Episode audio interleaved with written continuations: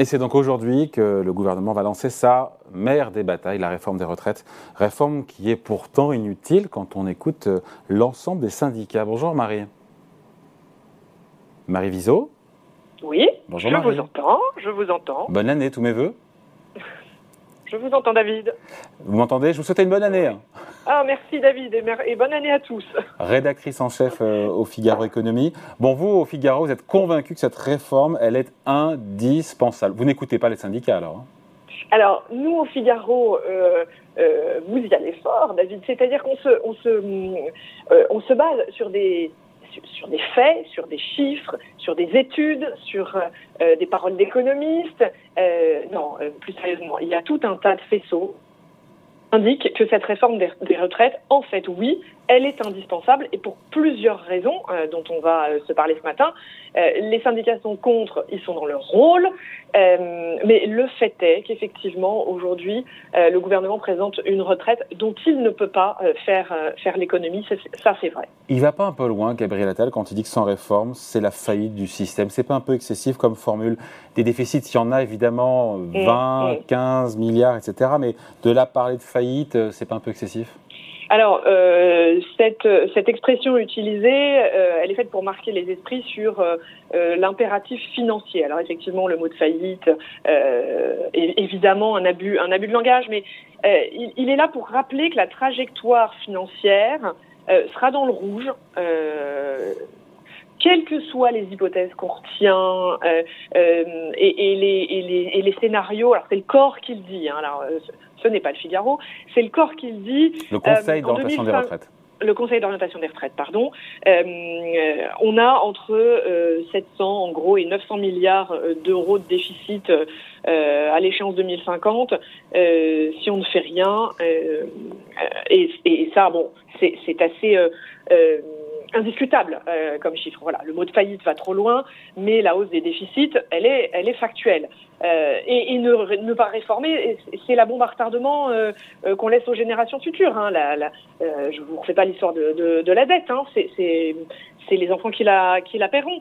Et puis surtout, ça empêchera, de payer les pensions aux futurs retraités. Ça va saper la confiance euh, des jeunes d'aujourd'hui, qui ne croiront plus dans le système. Voilà, c'est tout ça qui veut dire euh, Gabriel Attal. Il parle de cet impératif financier euh, quand il utilise cette expression. Pourquoi notre système de retraite doit être nécessairement financièrement à l'équilibre? Sachant que déjà, aujourd'hui, je crois que l'État met 30 milliards d'euros par an. Hein.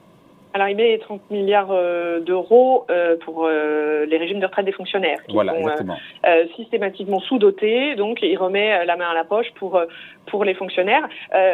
Bah, L'exigence financière, je vous le dis, c'est pour la dette qu'on laisse aux enfants. C'est aussi une exigence sociale.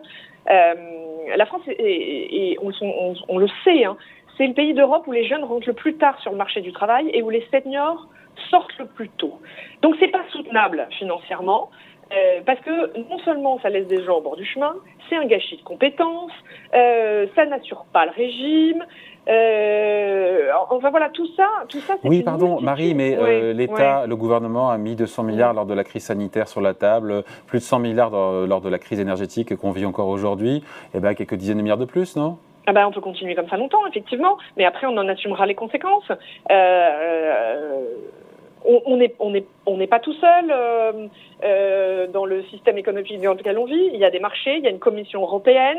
Euh, auprès on fait ça un peu aussi, pardon, vous avez raison, pour Bruxelles et la Commission européenne. Non, on le fait pas pour eux, mais, mais, en revanche, pour être une zone économique stable, effectivement, il faut que, et, c'est vrai qu'on s'est engagé auprès d'eux à mener des réformes de compétitivité pour que la zone reste, reste homogène. Et effectivement, euh, par exemple, le programme de stabilité des finances publiques que le, ministère de l'économie envoie euh, tous les ans euh, au printemps, alors nous on l'a envoyé un petit peu plus tard cette année, à ses partenaires européens, il intègre une réforme des retraites et il intègre effectivement des économies faites sur la réforme des retraites, ce qui permet d'arriver à moins de 3% du PIB d'ici 2027. C'est vrai que c'est un engagement qu'on a euh, auprès de nos partenaires européens, c'est vrai. Les chiffres sont têtus, Marie. En quoi mm. c'est aussi, cette réforme, un impératif démographique? Il faut rappeler les chiffres. Ah oui, alors c'est vrai que la démographie est un élément essentiel dans cette réforme. Il y a plusieurs choses. Euh, les baby boomers, ils sont en train d'arriver à l'âge de la retraite. Ça, c'est la première chose. Les Français vivent plus longtemps. Alors, les chiffres, je peux vous les redonner. On les cite ce matin dans le Figaro. Entre 1980 et 2021, l'espérance de vie à la naissance, elle est passée de plus de 78 ans à plus de 85 ans pour les femmes et de 70 ans à 79 ans pour les hommes. Qu'est-ce que ça veut dire? Ça, a une conséquence très concrète dans cette réforme des retraites. Qu'il y a de plus en plus de retraités par cotisant. Parce qu'il y a, y a plus de départs à la retraite et parce qu'on vit plus longtemps à la retraite. Alors, euh, dans ces années 80 que je vous citais, il y avait quatre actifs pour un retraité. Le ratio, il est tombé à deux actifs pour un retraité en 2005 et il y aura moins de 1,36 ans et demi pour un, un retraité à l'horizon 2040. Donc vous voyez, le système, il ne tient pas comme il a tenu pendant très longtemps. Et pour établir cette trajectoire financière, alors on rappelle les chiffres, mm. c'est euh, autour de 20 milliards d'euros, je crois, en 2030 du mm-hmm. déficit. Euh, il y a trois leviers, c'est pas compliqué. Hein.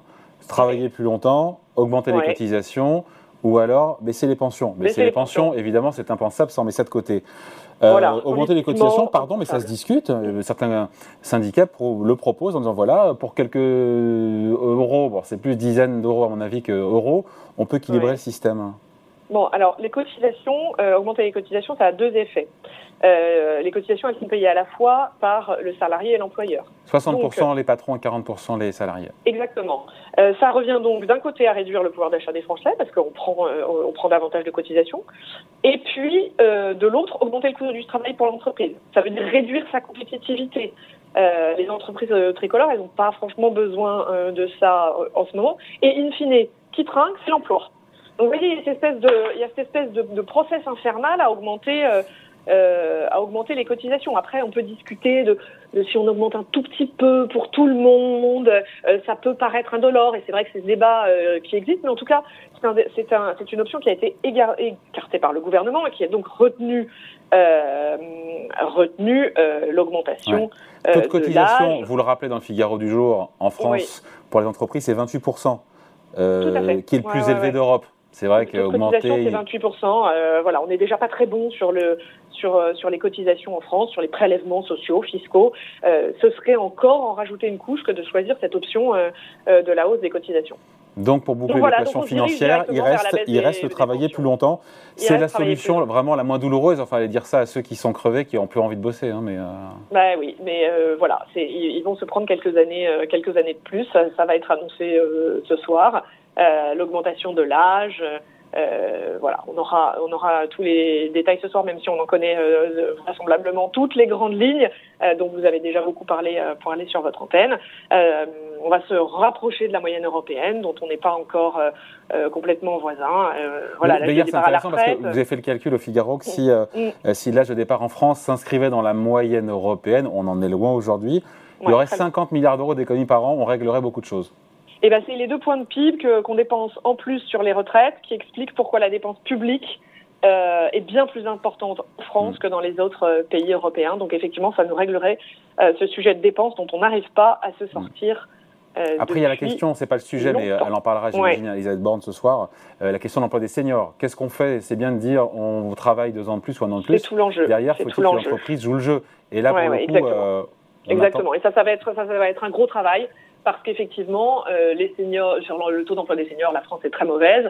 Euh, Est-ce que tout ça va aller vers davantage de placardisation des seniors? Parce que c'est aussi un, un, des effets boomerang qu'il peut y avoir de la réforme. Donc tout ça, effectivement, ça doit, ça doit euh, conduire un gros travail sur comment on fait pour garder les seniors dans l'entreprise, c'est un peu le chantier qui va se Parce que sinon, ça ne sert à rien. S'ils finissent au. Sinon, ça ne sert à rien. Sinon, ça ne sert à rien. Ça n'aura fait que des mécontents et on n'aura pas été gagnant au final.